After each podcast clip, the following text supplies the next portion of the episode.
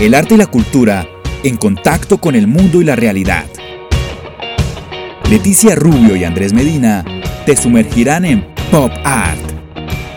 Realidad cotidiana a través del micrófono.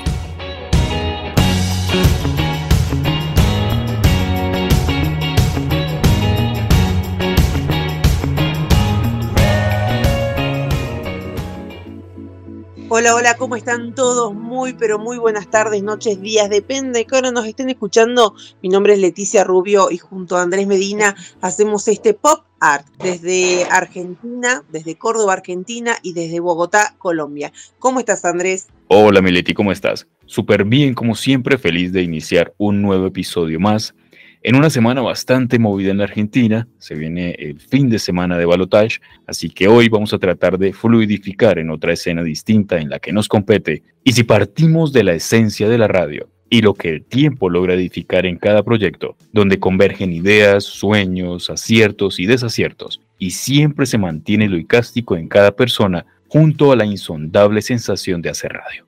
Hoy nos acompaña Fernando Rincón, es locutor y periodista de la Fundación Universitaria Los Libertadores, con énfasis en periodismo económico y empresarial, diplomado en el periodista latinoamericano como agente y líder en desarrollo social, realizado en el Tecnológico de Monterrey, México. Es el director y presentador del Magazine de la Radio de Todelar, en el que hace especial énfasis en la gestión económica y empresarial con más de 24 años al aire. Fernando, bienvenido a Pop Art. Andrés, un gusto saludarte a esta hora, como decía Leticia, bien sea en la mañana, en la tarde o en la noche, en cualquier rincón del continente. Perfecto, pues nada, Fer, te doy la bienvenida y primero que todo, ¿cómo fue ese proceso para iniciar este camino insondable que a veces tiene cosas buenas, bonitas, en ocasiones digamos que algo duras, difíciles, como lo es el periodismo?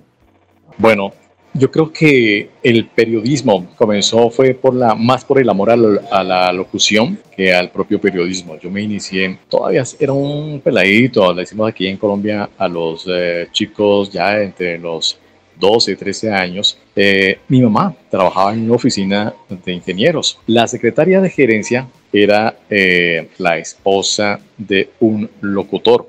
En ese entonces existía lo que hoy también es como la voz de Bogotá y también era presentador de la cadena Melodía de Colombia. Y yo veía que él eh, salía, iba y la recogía y después al, como a la hora lo escuchaba en la radio y a mí me parecía increíble ver que esa persona que acabé de ver estaba hablando en la radio. Y, no, me parece bonito, yo quiero ser locutor. Y cada vez que iba a recoger a su esposa, yo lo cogía como si fuera un dios. Y me parecía espectacular que algún día me pudiera invitar a la, a la emisora a conocer un estudio de, de, de radio, de locución. Y, fue, y en efecto, lo que definitivamente lo que uno desea, yo creo que el universo se lo concede. Si uno desea con intensidad, lo puede recoger. Fue así como alguna vez le manifesté mi intención de estar en, en los estudios y me invitó en ese momento a los estudios de Todelar también, que quedaban en la carrera calle 17 con carrera décima. Y estaba, me metió a la cabina y estaba presentando un tema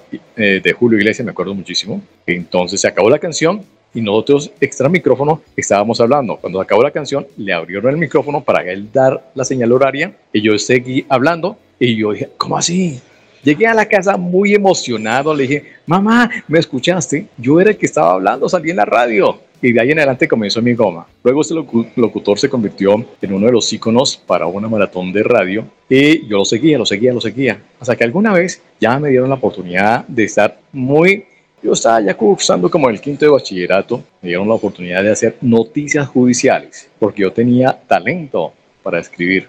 Eh, comencé a escribir, luego eh, tuve unos contactos en el colegio con otro señor. La, la, vida me estaba colocando las personas. Me colocamos un compañero que era el director de archivos del diario La República, diario económico, y entonces yo creo que me lleva a su periódico, a la redacción, a conocer los periodistas, que es una sala de redacción. Y ahí pues vieron los periodistas cuando me llevaron, de que tenía como mucha inquietud, mucha curiosidad y les proponía yo temas. No, me gustaría manejar como un poco más la parte económica, sin conocer yo mucho. Dijo, bueno, ok, haz un temita y lo revisamos. Y me fue tan bien que me le dieron en la primera nota crédito a la publicación.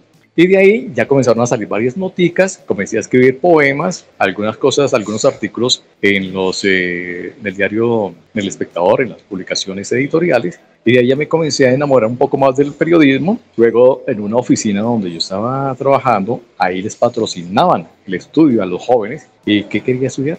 Periodismo. Me patrocinaban el estudio Ahí fue donde me formé a través de esa institución que mencionaste tú, Andrés, la Fundación Universitaria Los Libertadores. Ese es como el preámbulo a lo que hoy en día vengo ejerciendo durante ya 25 años en el magazine de la radio de Todenar.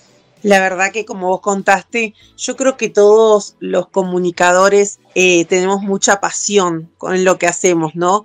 Y empezamos de a poquito, muchos eh, de forma como hobby o amateur, y después nos fuimos profesionalizando por el amor que le tenemos a la comunicación y quizá también cuando nos damos cuenta que nuestra voz es escuchada por mucha gente más de la que nosotros pensamos. No solamente cómo lo decimos, sino qué decimos y eh, tratamos con muchísimo más respeto al público que tenemos. En este trayecto que tuviste, has ocupado eh, en los diversos medios de comunicación distintos espacios, ¿no?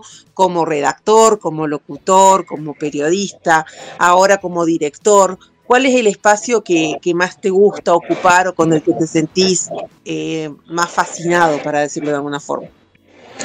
Aunque ya gracias a Dios he hecho radio, televisión, impresos y he publicado algunos eh, cuentos eh, en la parte editorial. Me apasiona mucho la reportería, me gusta vivir el periodismo, estar entrevistando a la gente, untarme de pueblo, si se le puede decir de esa forma, no muy peyorativamente, pero sí muy, muy rico estar con el contacto de la gente, las fuentes, estar buscando la, la, información, me parece fascinante, más que la locución, aunque la locución es un complemento muy bonito.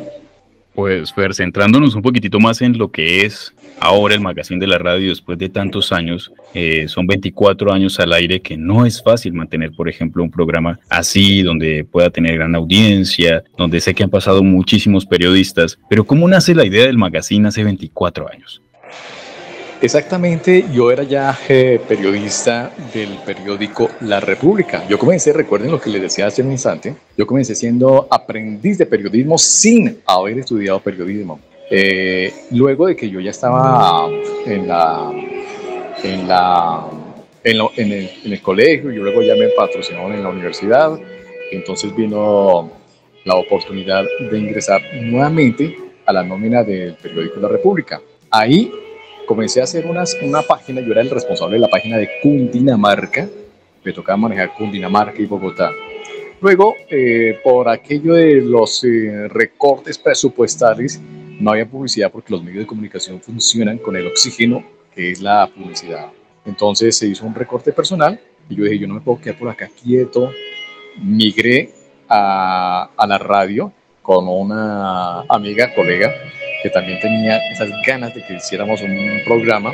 Fue ella la que me motivó, dijo, hagamos un programa en radio y ahí seguimos con el tema de la, de la radio, del periodismo. Y comenzamos con un programa de 30 minutos. Eh, se originó a través de Radio Cordillera de Todelar. 30 minutos, eso duró como un año, casi dos años, año y medio. Luego, pues ya fui recibiendo un poco el respaldo comercial de la gente que me conocía en la República, que yo asistía a las ruedas de prensa, a las ruedas de prensa empresariales y fue aumentando ya, no me quedé media hora, sino una hora, luego una hora y media, hasta hace como, antes de pandemia teníamos el programa de dos horas, vino la pandemia y sin embargo, pese a la circunstancia, nunca paramos el programa, siempre lo hacíamos así, fuera online, pero salíamos online. Y la pandemia nos dejó mucho más, ¿no? Mucho más de eso. Como vos decías, ahí pasaste por distintos medios de comunicación. Eh, la radio, que es ahora eh, tu espacio, digamos, eh, en algún momento parecía, o decían, a mí nunca me pareció, pero decían que se iba a perder por esto, por las redes sociales y por las radios online y por todo lo que tiene que ver con la tecnología. Eh, ¿Vos considerás que la radio en algún momento se va a perder? ¿Cómo hacemos para seguir gestionando radio y que la gente pueda eh, siga escuchando atenta a, este medio de comunicación que parece tan viejo, pero que es tan nuevo por todas las nuevas formas de hacer radio, como los podcasts o como la radio online? Pues dándole respuesta a Leticia, siempre mmm, hay voces que quieren apagar el ánimo y sobre todo la energía de la radio. En Holanda, en, sí, en Holanda creo que la radio ya se está acabando y están solamente hasta los mismos coches, los carros, tienen sistema de internet, porque la radio digital ya no se está funcionando. Esa noticia llegó casi que a todo el mundo y que en Colombia también tiene que acabar la radio. Comenzaron a presentarse aquí muchos, muchos susurros que tenían que migrar a la parte online. Y hoy exactamente se conoce algo bien interesante, que es la radio hablada y vista a la vez que cuando no sale por la radio y al mismo tiempo sale por, por la internet. Eso que se está haciendo es como un empalme para que cuando si alguna vez llegase a suceder, que eso va a ser alguna vez, pero no muy cercano, que llegara a acabar la radio, pues chévere, uno ya queda como conectado en la internet. Pero hay que tener en cuenta que muchos pueblos, muchas ciudades, muchos municipios carecen del sistema de internet y la radio es la mejor compañera. La radio es educativa y también se conoce mucho. Aquí en Colombia teníamos un ejercicio que era una emisora, se llamaba Radio Sutatensa, donde se daban clases de educación primaria por radio. Y eso hay que revolverlo, hay que volverlo a retomar. Creo que la radio es difícil que se acabe, muy difícil.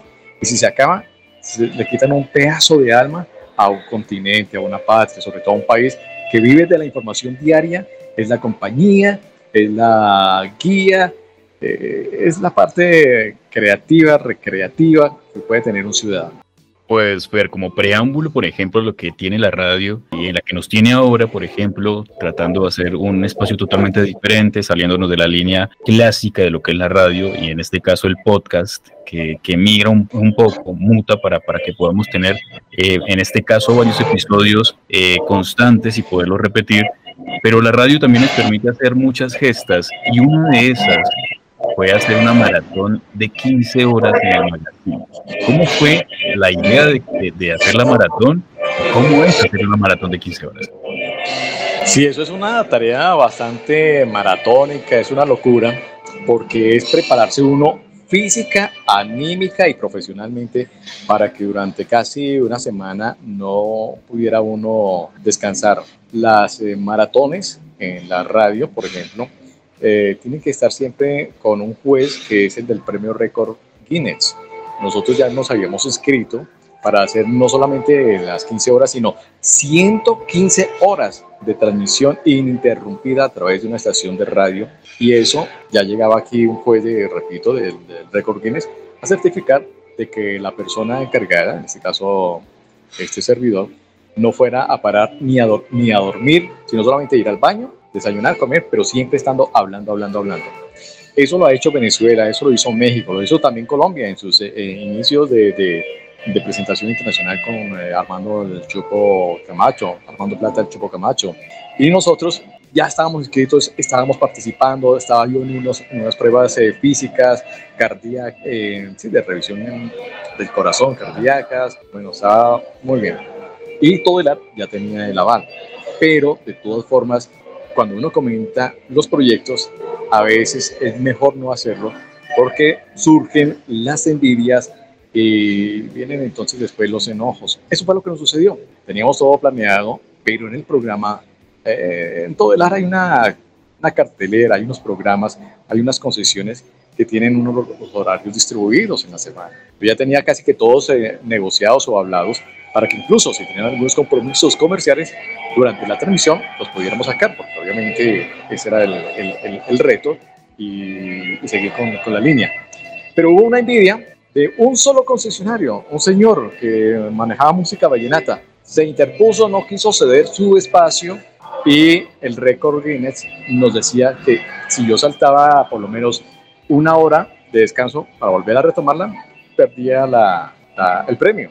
Entonces nos tocó mm, acabarlo y solamente hicimos el récord de las 15 horas, que fue desde muy temprano de la mañana a 6 de la mañana, con invitados, invitados especiales, reconocimiento a los invitados, música y siempre frente al micrófono con una cámara para que se justificara que estamos haciendo una transmisión buscando un reconocimiento, no de un récord mundial, sino por lo menos aquí en Colombia, y nos sirvió de ejemplo para que luego algunos programas aquí en la estación también sirvieran de, eh, fuéramos el modelo para que ellos lo siguieran de esa misma forma. Bueno, Fernando, ¿y cómo es llevar adelante un medio de comunicación? ¿Cómo es llevar adelante eh, qué se dice, qué no se dice? ¿Cómo se maneja en ese sentido Radio Magazine? Bueno, pues eh, nosotros en Colombia eh, tenemos una trayectoria ya de 24 años que la hemos logrado gracias a la constancia que de los clientes que son los que nos permiten ese respaldo para seguir adelante. Cuando nosotros hacemos hace cuando estábamos celebrando exactamente los 15 años del Magazine de la Radio, quisimos hacer una maratón de 115 horas certificado por el Record Guinness Internacional. Fue difícil porque de todas formas, cuando uno comenta los sueños, siempre hay algunas envidias y eso fue lo que nos sucedió. Queríamos certificar las 115 horas, pero dentro de la programación, dentro de las actividades que realiza una emisora, eh, hay una, una parrilla de programación. Un concesionario se atravesó, no nos cedió su espacio, no pudimos cumplir, así teníamos, así hubiésemos cumplido una agenda de preparación física, de preparación de estudios, eh, incluso del mismo material periodístico que íbamos a desarrollar durante casi una semana de transmisión. Como no se pudo, nos tocó hacer solamente 15 horas desde las 5 de la mañana comenzar con invitados especiales. La gente llegaba, nos saludaba, asistimos y sirvió de punto de referencia para que otros medios colegas, prensa escrita también, nos diera como una, una palomita, nosotros decimos aquí una, una, una publicidad para que vieran que la constancia a través de un medio de comunicación también se podría celebrar con un récord Guinness. No se pudo hacer, pero sí se hizo con una maratón de 15 horas ininterrumpidas de locución. Pues Fer, después de esos años, eh, ya 24 años y aspirando a que sean muchísimos más, ¿qué ha sido lo bueno que te ha dejado la radio después de estos años? A mí me encanta muchísimo todos eso, esos programas de responsabilidad empresarial, porque de esa forma eh, yo les garantizo a los oyentes de que mm, podemos, podemos eh, decirles que tenemos un ejercicio bien interesante. ¿Cuál es? Que para la satisfacción personal poderle ayudar a los emprendedores, poderle ayudar a las familias que buscan un recurso y a través de la radio, especialmente a través de nuestro espacio, los podamos, eh, los podamos, ¿qué? Los podamos ayudar, apoyar. Eso me llena de mucha, de mucha sensibilidad, de mucha emoción. Bueno, ojalá, ojalá puedan volver a hacer, eh, intentar hacer este récord y obviamente sumar no solo a todo el equipo de trabajo de Magazine, sino quizá a colegas de otras emisoras y obviamente a disposición sería genial poder entre todos eh, armar una, una, cosa que se haga eh, realmente que podamos comunicar un montón de cosas durante tanto tiempo, ¿no? Y que también se vea esto que vos decías, de que siempre hay, hay gente mezquina quizá con, proyectos colectivos y, que todo el mundo se sume es interesante porque me parece que los comunicadores tenemos que ser puente, ¿no? Puente en esto del diálogo y en esto de, poder con nuestra voz y con nuestro trabajo eh, dar a conocer un montón de cosas.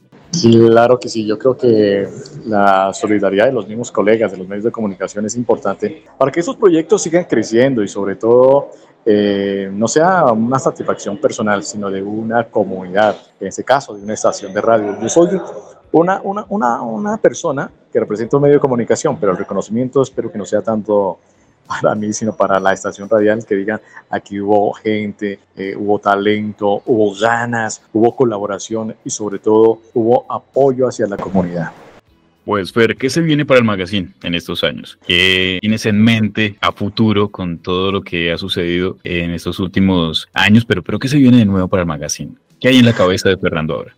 Viene lo más importante que a partir de, creo que ahorita viene la época de fin de año. Nosotros todos los años hemos eh, mantenido un programa que se llama Los Aguinaldos del Magazine de la Radio. Es la época de fin de año en la cual siempre damos un, reconocimiento, unos regalos, unos concursos especiales a nuestros oyentes y ese va a ser, digamos, el abrebocas de lo que va a ser la celebración de los 25 años eh, del magazine de la radio. Con eso quiero llegar a cumplir un sueño muy ambicioso y es tener o un carro o una moto para podérsela regalar a uno de nuestros oyentes fieles oyentes que estén en la sintonía de ese programa especial. Va a ser algo parecido a, las, eh, a las 15 horas. Yo creo que si logramos hacerlo por más de, ojalá sean 25 horas eh, de transmisión, sería eh, una satisfacción muy importante, muy especial para mí. Pero poderle dar un regalo importante, un vehículo, un coche a uno de nuestros oyentes, oyentes eso me, llena, me llenará de mucha satisfacción. Bueno, ojalá, ojalá que puedas hacerlo y ojalá puedas eh, lograr este récord y, lograr estos proyectos que para mí sí son comunitarios y que son solidarios y que a través de, de, la publicidad que se puede llegar a dar por, por esto, por estos proyectos en sí, se pueden hacer un montón de cosas más, ¿no? Claro que sí, no, y de paso pues agradezco muchísimo esos buenos deseos, esa energía positiva que ustedes le colocan a esta entrevista me parece muy importante. Eso también es oxígeno para mí, para mis proyectos, para mis ilusiones y como decía al comienzo también de la entrevista, yo creo que todo lo que uno coloca con mucho, lo desea con muchísimo ahínco, el universo se lo, se lo devuelve, es como un boomerang. Así es, Fer. Y pues nada, las puertas de Pop Art siempre van a estar abiertas para poder hablar un poquitito de, de, la radio, lo que nos reúne hoy, tratar de unar todos los proyectos que tenemos todos, lo que se ha venido dando en estos últimos años con el magazine de la radio. Y vamos a estar ahí muy cerca de lo que se geste de aquí en adelante en el programa, que sigan siendo muchísimas cosas buenas para, para el magazine. Así que, Fer, muchísimas gracias por haber aceptado la invitación. Y antes, antes de terminar, para Fer, ¿qué es la radio hasta ahora? La radio es un vehículo de emociones. La radio es un vehículo de soluciones también para la comunidad. La radio es, el, es más compañía para mí también, la verdad para mí la radio es eso, es una compañía, es realmente una compañía para todos nuestros oyentes. Pues gracias por aceptar la invitación y sumarte a este pop-up. No, a usted muchísimas gracias, un cordial saludo para ustedes y los oyentes que a esta hora también están en la sintonía. Un fuerte abrazo y desde ya una feliz Navidad y un venturoso año 2024. Les desea Fernando Rinconche magazine de la radio, Talento en Radio. Ahí está, mi Leti. Eh, primero, agradecerle a Fer por haberse sumado a este pop art. A ti, Leti, por haberme acompañado en este episodio en esta semana. Y para los que quieran saber un poquitito más acerca de lo que se hace en Río Tercero, Córdoba, Argentina, pueden buscar en www.tribucontenidos.com.ar. Y también para los que quieran saber un poquitito más de Costa Rica, pueden buscar la página y la emisora de nuestro gran amigo Damián, www.novahitsradio.com. Sin más, Mileti, gracias por acompañarme en este episodio y nos encontramos la próxima semana. Andrés, nos encontramos la próxima semana. Muchas gracias a todos los que están del otro lado. Chao.